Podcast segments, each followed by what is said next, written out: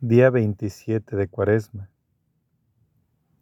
Realmente las personas solas no sirven para nada. Es muy poco lo que pueden hacer.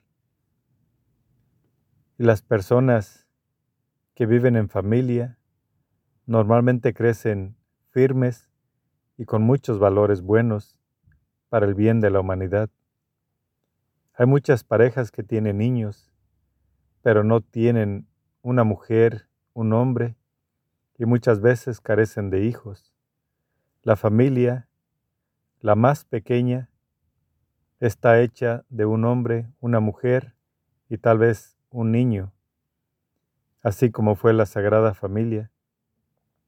Entonces vamos a pedir para que así como Cristo le dio la vida al hijo de aquella viuda que iban a enterrar porque era el único hijo, y como él en su caso era el único hijo, y iba a dejar también a María sola, para que bendiga a las personas y no les permita estar solas con tanto sufrimiento, sino que las familias sean bendecidas por Dios hasta el fin de nuestras vidas.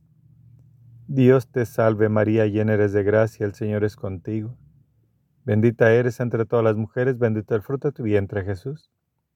Santa María, Madre de Dios, ruega por nosotros los pecadores, ahora y en la hora de nuestra muerte. Amén. Gloria al Padre, al Hijo y al Espíritu Santo, como era en un principio y siempre, por los siglos de los siglos. Amén.